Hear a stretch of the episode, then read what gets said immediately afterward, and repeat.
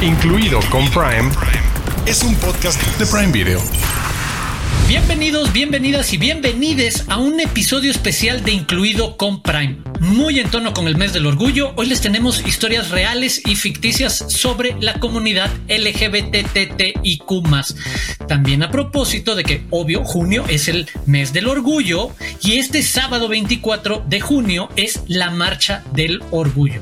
Yo soy Arturo Aguilar y como cada semana, muy bien acompañado de mi querida Diana Su, quien me va a ayudar a decirles de qué les vamos a estar platicando el día de hoy. Hola, Diana. Hola, hola, hola, querido Arturo, queridos podescuchas y video videntes. Como parte de este especial Pride en Prime Video, vamos a estar platicando de un montón de títulos. Aquí les van. Todos hablan de Jamie, el bar de las grandes esperanzas, eh, este horrible título en español, perdón, que es The Tender Bar, más bonito en inglés. Mi policía, háblame por tu nombre. Yo te amo, Philip Morris, Ammonite, Un amor memorable y otros títulos también que están incluidos en la plataforma. Y además vamos a aprovechar para compartirles películas que están en renta o en venta también para que tengan un montón de recomendaciones que se acoplen pues a los a lo que está al tipo de historias que están buscando ver. Y queremos recordarles que Prime Video invita a sus usuarios, miembros o no de la comunidad, a celebrar la diversidad. Y por eso les ofrece un catálogo que incluye más de 30 títulos de temática LGBTTIQ entre películas, series y documentales. Ahí está la invitación, no los hacemos más que esperen y empezamos con nuestro episodio. Los de casa. Y ya se los adelantaba Diana Su. Vamos a tener bastante drama, pero empecemos por un lado un poco más ligero al hablar de las producciones originales o exclusivas de Prime Video. Y empecemos con Todos hablan de Jamie, una comedia dramática musical, sobre todo, creo que eso es lo que más identifica, todos hablan de Jamie, sobre la mayoría de edad, dirigida por Jonathan Butterell a partir de un guion de Tom McRae basado en el musical teatral del mismo nombre y que cuenta la historia de un chico que a los 16 se convierte en una drag queen increíble y todo lo que provoca en su escuela cuando abraza esa identidad y decide ir en contra de las convenciones y lo que le dicen muchos amigos o quienes no son realmente sus amigos, lo que le dicen hasta profesores y demás. Una historia bastante entretenida, divertida, con mucha música muy moderna. Diana Su, ¿qué es lo que más te gustó de todos hablan de Jamie? Me gustan las canciones, creo que son pegadizas y quieras o no, te generan buena vibra, ¿no? Como que ves esta película, tampoco es que sea la película más innovadora en cuestión de formato y de cómo presenta esta historia, pero las canciones funcionan, las coreografías te, te mueven, te impulsan y sobre todo Max Harwood, que es el protagonista de la película, que además es eh, pues, este, la, la primera iba a decir la prima, no, eso es de actor, digo, eso es de director, la primera mm, actor debutante, así se dice, que lo hace muy bien porque siento que es, muy natural, eh, creo que no se transmite esa personalidad como que estás viendo que el actor lo está disfrutando al igual que el personaje. Y pues sale Richard de Grant, creo que eso también ya es algo eh, que llama la atención. Y de nuevo, no es, es una película para pasar el rato y para que las personas que les gustan que son esos soñadores que están sentados en el aula de la escuela y que empiezan a fantasear y se paran a cantar en sus escritorios. Eh, como yo, porque yo soy muy high school musical y me gusta ver este tipo de historias. Esto es lo que ofrece eh, Todos habla de Jamie. No, de acuerdo. Yo no seré el gran fan de los musicales, pero creo que funciona muy bien el formato y el género en esta historia. Como dices, para convertir de repente esos momentos de ensoñación o de que te quieres desconectar de la realidad a estos momentos oníricos de lo que me imagino que podría ser y sobre todo lo que me imagino que quiero ser. Y creo que algo que me gustó de todos hablan de Jamie es un musical moderno, es un musical que además aterriza muy bien ese tema y conversación en un contexto social de la secundaria que va más allá de lo que hemos visto siempre de, ah, bueno, si vemos un chico, una chica gay, eh, va a tener en contra ciertos compañeros o a la escuela o a la familia creo que aquí se retrata una mayor complejidad en la que sabes que tienen amigos que lo apoyan, su propia mamá que lo apoya, un papá que no entiende realmente lo que está pasando y está como alejado, separado, una maestra que tiene las mejores intenciones pero también es bastante torpe para entender lo que está pasando y la complejidad de un momento social. Creo que funciona muy bien eh, eh, esa mezcla de comedia adolescente, de musical de secundaria y de retrato actual en el que pues, sí se toca algo bien importante y necesario como una conversación. Sí, la siguiente, pasamos a la siguiente recomendación. Eh, más de drama, tampoco drama de, eh, ya sabes, vas a acabar deprimido pero sí una historia, ya habíamos platicado de ella en otro episodio hace mucho en este podcast y me acuerdo que tú eh, eras el más fan de esta historia por en quién estaba basada. Pero antes de entrar en ese detalle, quiero mencionar dos nombres importantes que tienen que ver con eh, The Tender Bar o El Bar de las Grandes Esperanzas, que es la película de la que estamos hablando, y es George Clooney, que es el director de la película, es su octava película como director y Ben Affleck, que es el protagonista de la película. Y te tengo tres preguntas muy importantes. ¿Quién es mejor actor? ¿George Clooney o Ben Affleck? Para ti. George Clooney. Creo que Ben Affleck es mejor director que George Clooney. Esa era mi siguiente pregunta. Y la tercera es, ¿quién es más guapo? ¿George Clooney o Ben Affleck? George Clooney porque comparto con él ser extremadamente canosos, entonces sé que eso nos hace infinitamente más guapos. O sea, lo siento, ahí soy muy subjetivo, pero creo que los canosos somos más guapos. Venga, Team George Clooney. Estoy totalmente de acuerdo. Em, platica tú de qué se trata, porque tú además conectaste a nivel periodista con la historia del protagonista de esta película. Sí, digo, para quienes no conozcan, muy breve, J.R. Moringer se convirtió en un gran periodista, se convirtió además en un ghostwriter, en esos periodistas que escriben las obras de otros. En algún momento estuvo involucrado con el gran libro que son las memorias, bueno, no memorias, sino una autobiografía de Andre Agassi. Y lo que retrata de Tender Bar, el bar de las grandes esperanzas, es sus años de adolescencia y su búsqueda en Long Island mientras era joven de una figura paterna entre los clientes del bar de su tío y sobre todo el tío, interpretado por Ben Affleck, como esa figura paterna sensible, cómplice, que te ayuda a encontrar, entender tu lugar en la vida, a motivarte, a inspirarte. Y me gusta mucho cómo funciona ese tipo de historias desde lo adolescente, pero permitiendo abrirse a un universo mucho más amplio que es, en este caso, ese bar y todos los personajes que se encuentran en ese bar. Ah, yo tengo una escena favorita que es cuando el protagonista habla con su niño interno, ¿no? Y lo cuestiona así de, ¿qué haces? Porque siento que es un ejercicio, ojalá fuera un poco más real que se pudiera hacer tal cual de decirle a tu yo de todo va a estar bien o sácame de apuros, porque los niños generalmente son más creativos o ven la vida sin tanto, tanta, oscuridad. Pero esa es una escena que, que, yo recomiendo mucho de la película porque se me hizo muy emotiva. Y mm, Ty Sheridan también, que es como la eh, contraparte de Ben Affleck. Eh, pues es muy bueno. Creo que, creo que lo hacen bien. Es una película de esas que te aportan un conocimiento de una historia real que quizás no sabía que existía y al mismo tiempo te dejan como, no sé, con ganas de justo de abrazar a tu niño interno y decir, ah, todo va a estar bien, no te preocupes. Imagínense, cuando creció Moringer, llegó a ganarse un premio Pulitzer de periodismo en, el año 2000, ¿sabes? Y después de toda esta complicación, conflictos que tenía. Pero bueno, cerremos de Tender Bar, cerremos, bajemos la cortina y vayámonos a las calles con otra historia ambientada en otro momento y estamos hablando de Mi Policía, dirigida por Michael Grandage, Muchos lo pueden ubicar por Genius, guion de Ron Nice Warner y Bertrand Roberts, basado en el libro de Bertrand Roberts.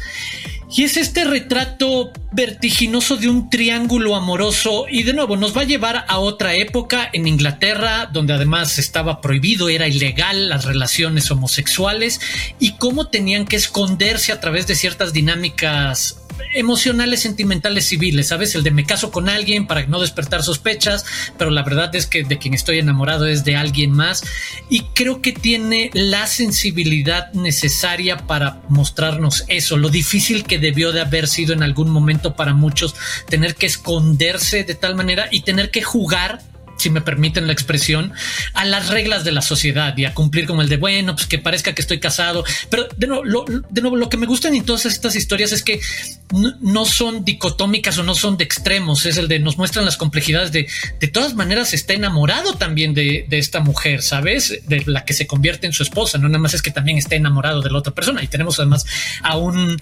personaje de la vida artística moderna súper popular como es Harry Styles. Sí, creo que además de eso, esta parte del triángulo amoroso de cómo los involucrados piensan que pueden manejar la situación y en cualquier momento alguien sale lastimado, como siempre pasa, a quienes lo hemos vivido, ah, ¿verdad? Eh, sabemos. Es verdad. sabemos lo que es. Eh, tú y yo platicábamos sobre Harry Styles y dijimos un comentario polémico en algún momento de cómo Harry Styles a nivel actoral todavía está muy verde. Eso no quiere decir que no tenga un potencial gigante para desarrollarse mejor. En el futuro yo amo a Harry Styles, así me, caso contigo mañana Harry Styles, pero todavía, todavía te falta desempolvar, sí, sí, desempolvar un poquito tu, tu, talento por ese lado. Y aquí quienes se lucen en realidad son Emma Corbin y, David Dawson, ¿no? Que es son los que en realidad cargan con el peso del drama y emocional de la película y está padre su, su dinámica.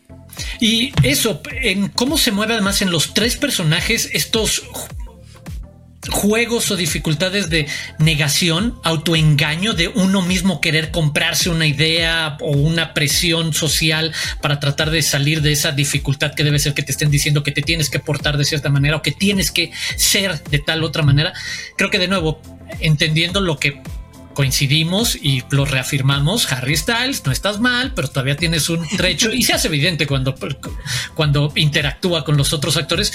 Pero al final creo que hay un balance y hay una complejidad en cada uno de, estos personajes sobre lo que tuvieron que vivir y, y enfrentar. Y también una muy bonita y reflexiva historia de amor. Entonces ahí cerramos con nuestras tres recomendaciones de esta parte de los títulos de casa, como son Todos hablan de Jamie, de Tender Bar, que también lo encuentran como el bar de las grandes esperanzas, y Mi Policía.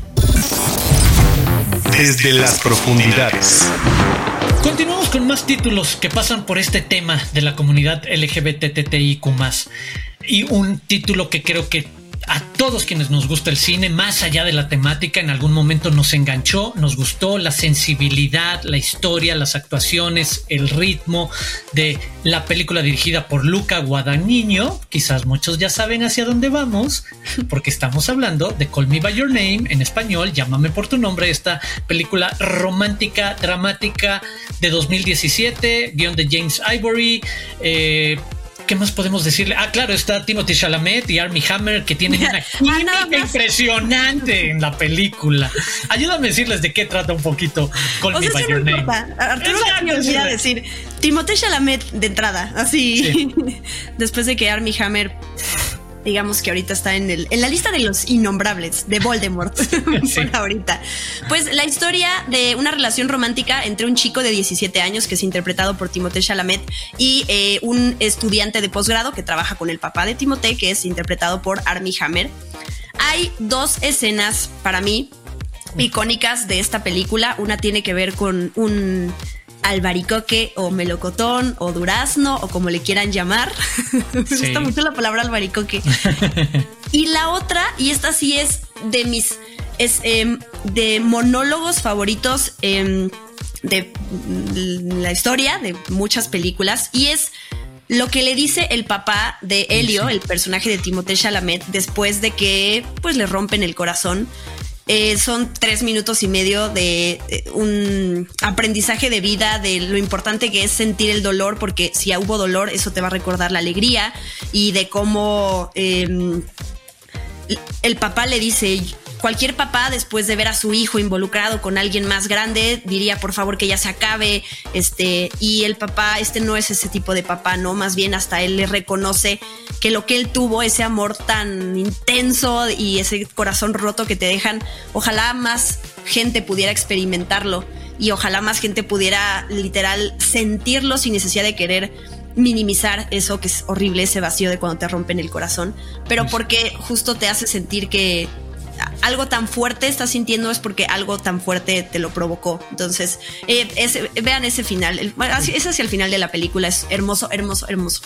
No, súper de acuerdo contigo. Una enorme escena, uno de esos momentos, diálogos increíbles, súper sensibles, llenos de mensaje.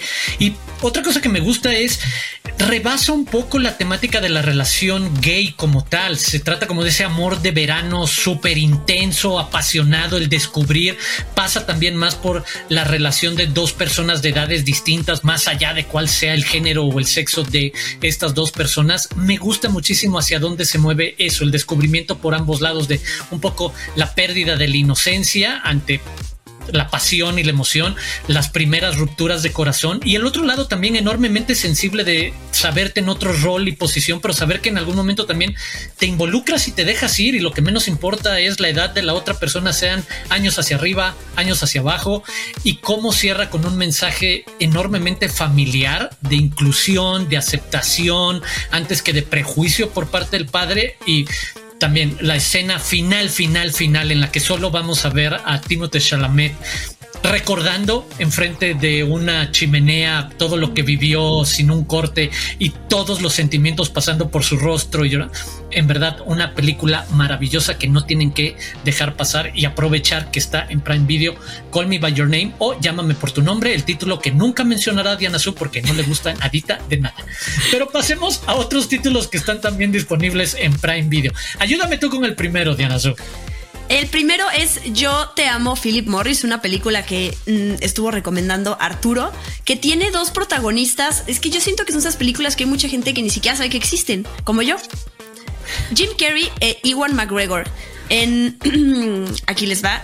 La, está basada en la historia real del estafador e impostor Steven J. Russell, que es interpretado por Jim Carrey en la película, que mientras está en la cárcel se enamora de su compañero de celda, que es interpretado por McGregor, y entonces cuando a este lo liberan, eh, pues Russell se escapa varias veces para poder reunirse con él. Así que pues ya creo que de entrada los dejamos picados con esta sinopsis porque llama la atención. Porque yo leí que, o sea, mucha gente sí la considera una de las mejores interpretaciones de Jim Carrey. No sé si tú estés de acuerdo, pero bueno, son un dúo que ya por, por los nombres que tienen vale la pena ver.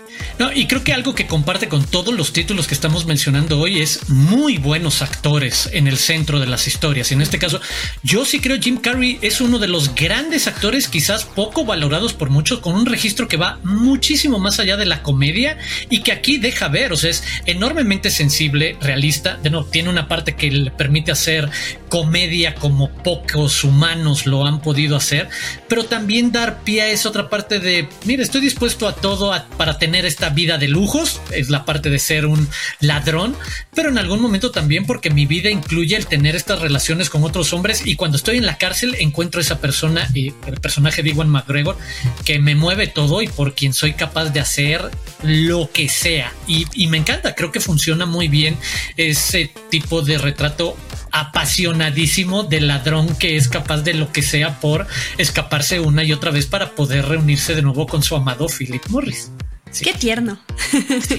Pasemos a la siguiente película, Ammonite, película de 2020, escrita y dirigida por Francis Lee.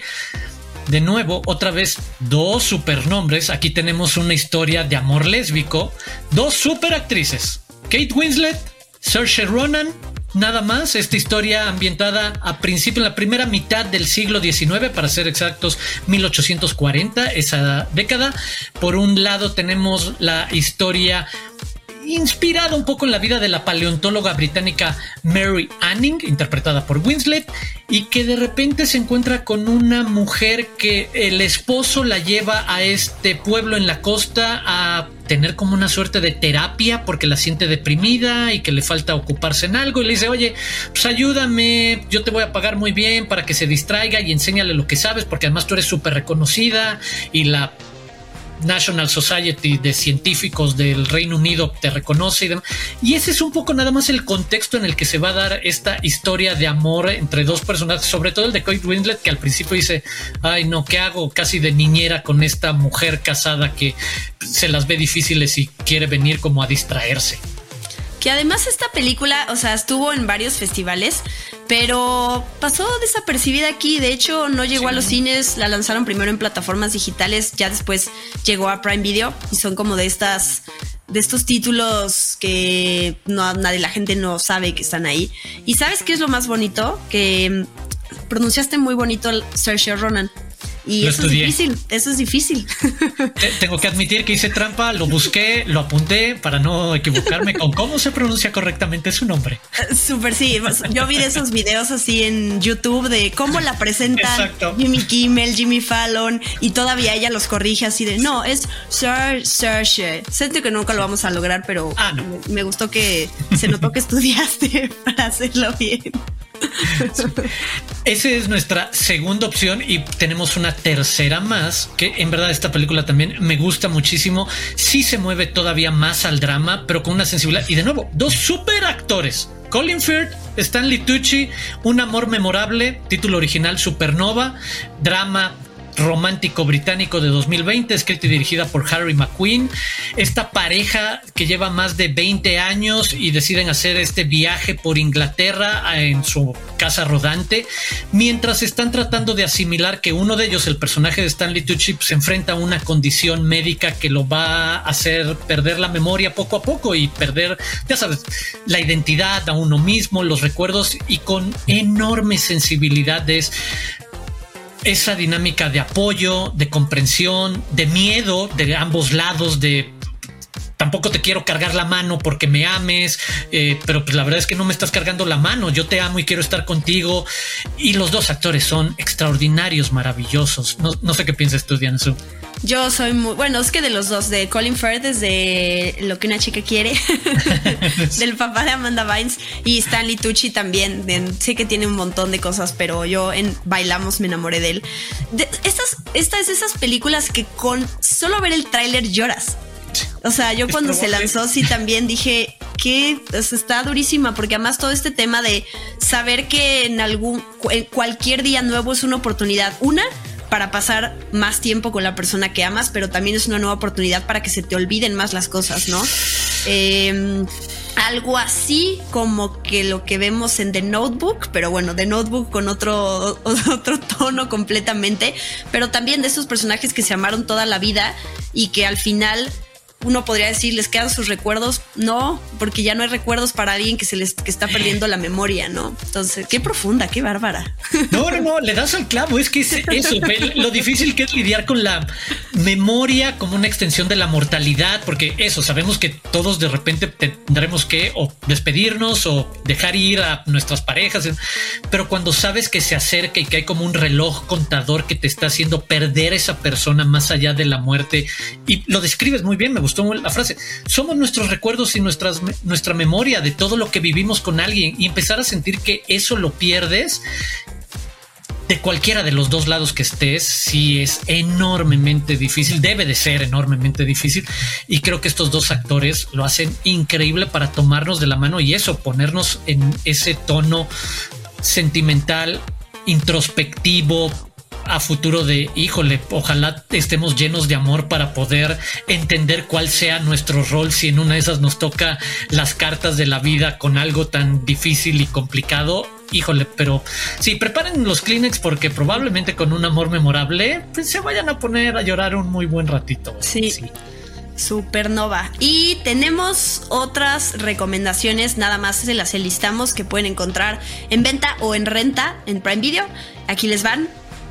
Carol, Rocketman, Luz de Luna, que en inglés es Moonlight, la que le robó el Oscar a La La Land. Así, sí. su pobre película siempre va a ser recordada por eso. Pero es muy bonita. es gran película. Está dirigida de manera extraordinaria. Sí, sí, sí.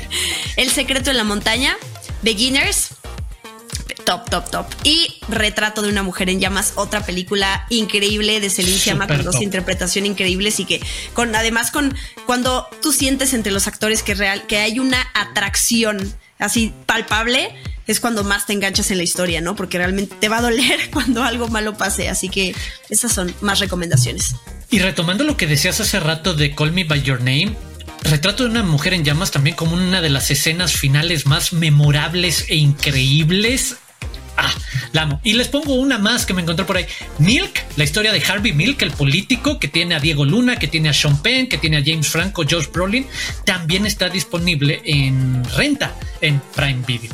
Así que ahí lo tienen después de todas estas: Carol, Rocketman, Moonlight, El secreto en la montaña, Beginners, Milk, Retrato de una mujer en llamas. Y no olviden también Un amor memorable, Ammonite y Yo te amo, Philip Morris.